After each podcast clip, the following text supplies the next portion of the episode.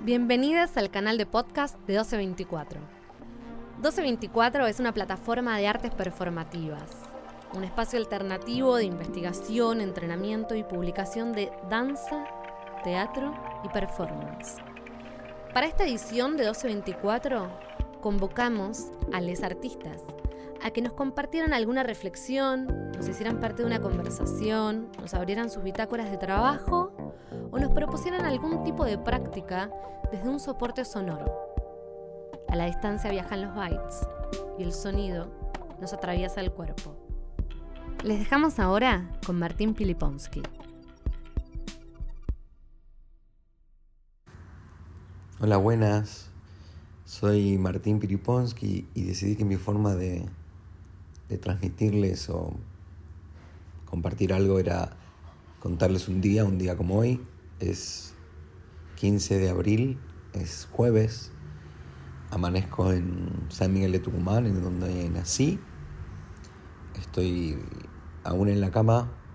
Dormí toda mi noche con, con mi galgo, con mi perra rescatada durante la cuarentena. Y esta noche es una noche especial porque bailo mi obra, una obra en solitario con la cual viajé por muchos lugares en el mundo y disfruté mucho y hace ya más de un año y medio que no la bailo. Entonces es fuerte tener público de nuevo después de mucho, mucho tiempo sin hacerla, sin bailar.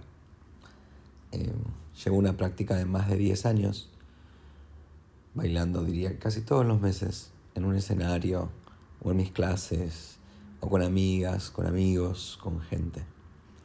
Entonces, voy a contarles un poco cómo, cómo es mi día y en eso intentaré también transmitirles mi, mi pensamiento y mi momento como artista.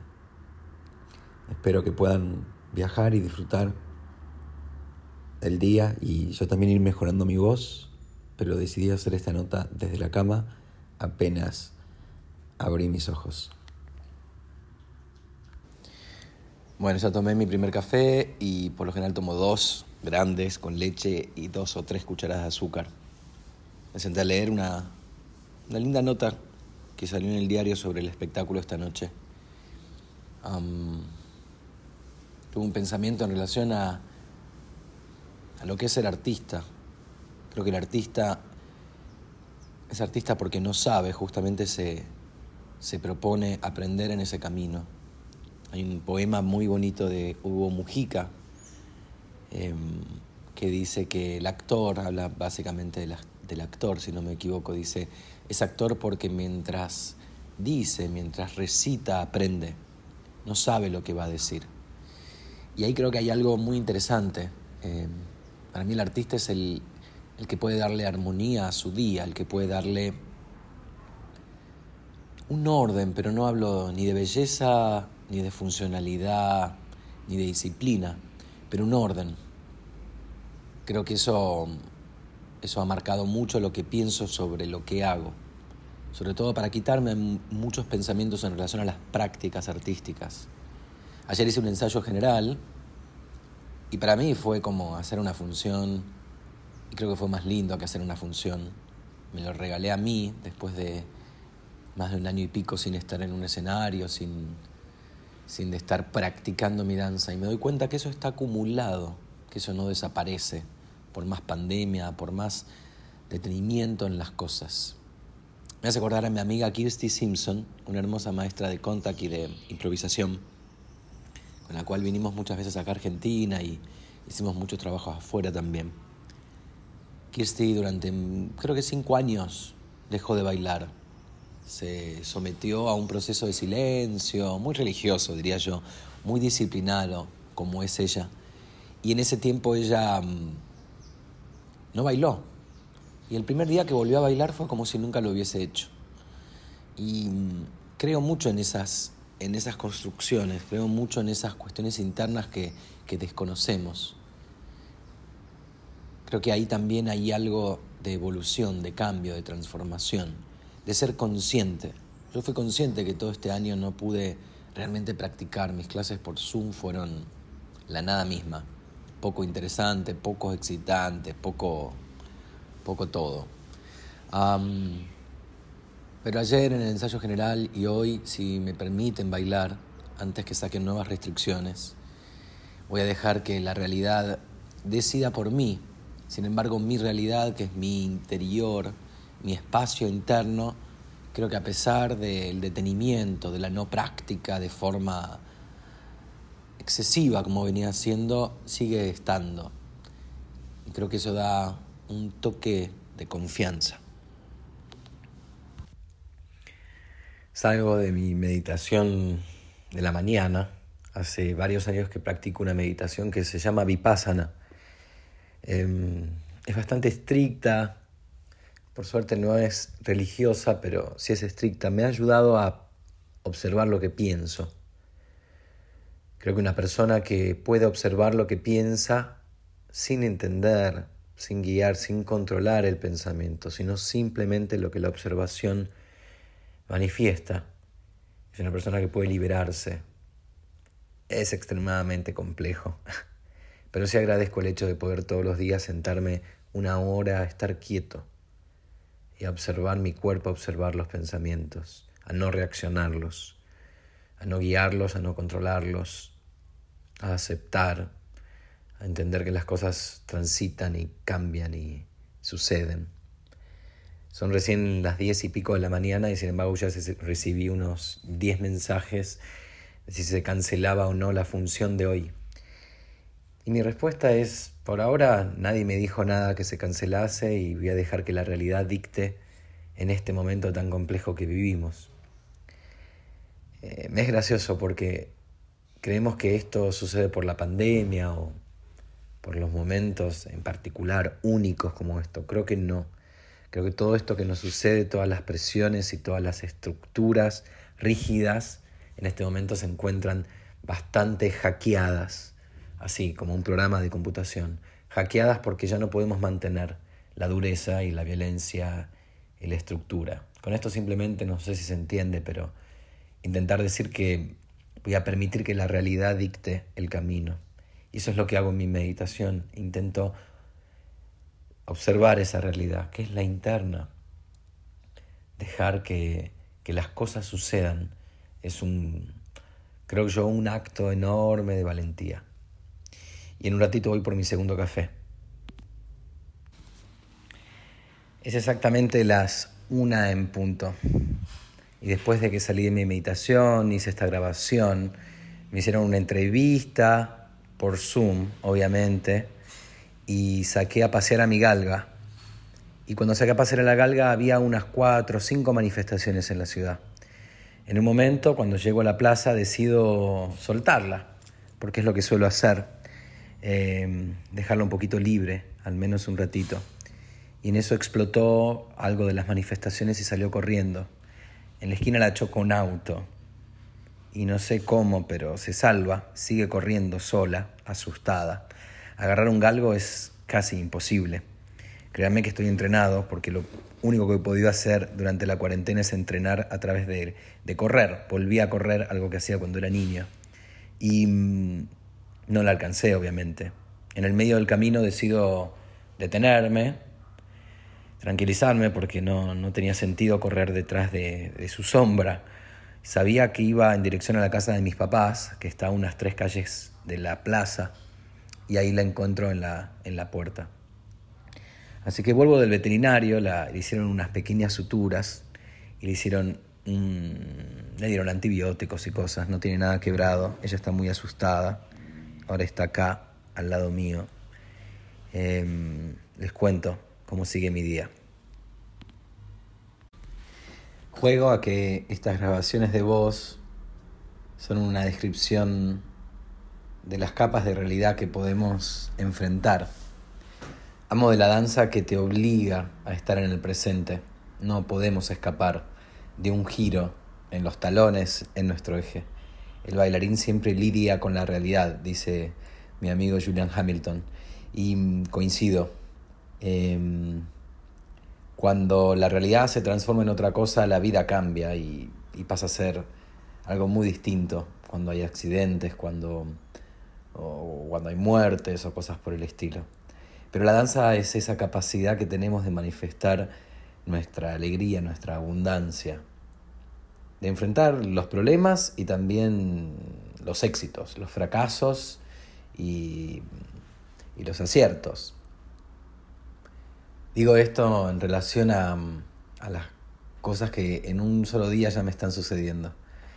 Em, leí recién como cuando uno chequea Facebook o Instagram, no sé qué era, y chequeé a alguien que agradecía, que agradecía a una alumna de, sí, de em, eh, Ecuador, que agradecía a su familia, a sus amigos, a su hija, a sus cosas, a lo que tenía, a lo que era, y que hoy era un día para agradecer. Nada por particular, simplemente eso, agradecer. Creo que esa es abundancia, tener la conciencia de poder observar eh, lo que nos sucede y agradecer, agradecer a pesar del dolor, a pesar de las faltas. Em, creo que es un momento para distinguir a aquellas personas que observan hacia arriba y expanden, como ese monólogo tan patético, diría yo, de, de la Morán, que dice sótano o siempre terraza, terraza, terraza. Creo que es un momento para terraza. Creo que es un momento para ir arriba y para estar con personas que van hacia arriba. No importa si es superficial, no importa ni siquiera anecdóticamente si es simplemente un anhelo, una idea pero lo que se expande y lo que está liberado, lo que, lo que nos permite elevarnos, hoy es abundancia. Creo que el recurso más potente que podemos tener en estos momentos no es la economía o la posibilidad de hacer nuestro arte o hacer nuestras cosas, sino mantener nuestros espíritus altos.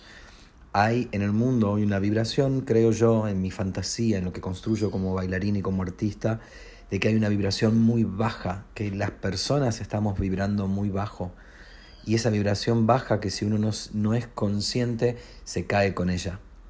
Es importante poder cada día agradecer, cada día expandir, cada día ir arriba. No intento que esto sea un sermón, lo menos parecido a un sermón.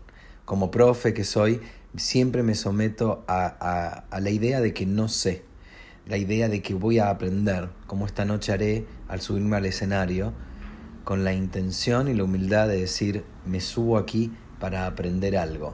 Distinto, me subo ahí para mostrarme.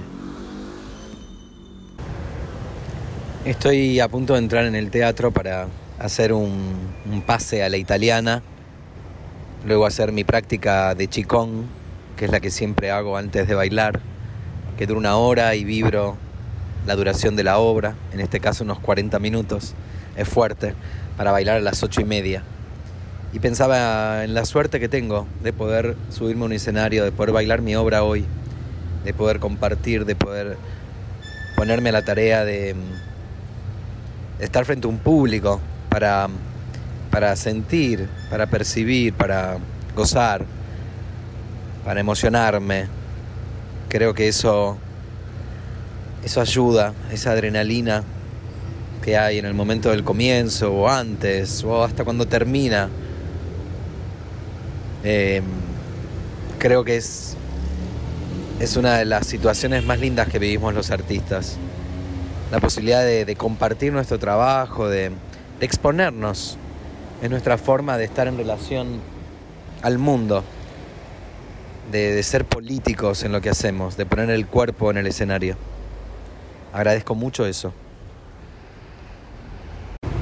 Creo que siempre cuando voy a bailar o a performar, a subirme un escenario, hay algo que cambia de la realidad, del tiempo, la manera en la que observo a las personas o la manera en la que me observo a mí mismo, a mis pensamientos.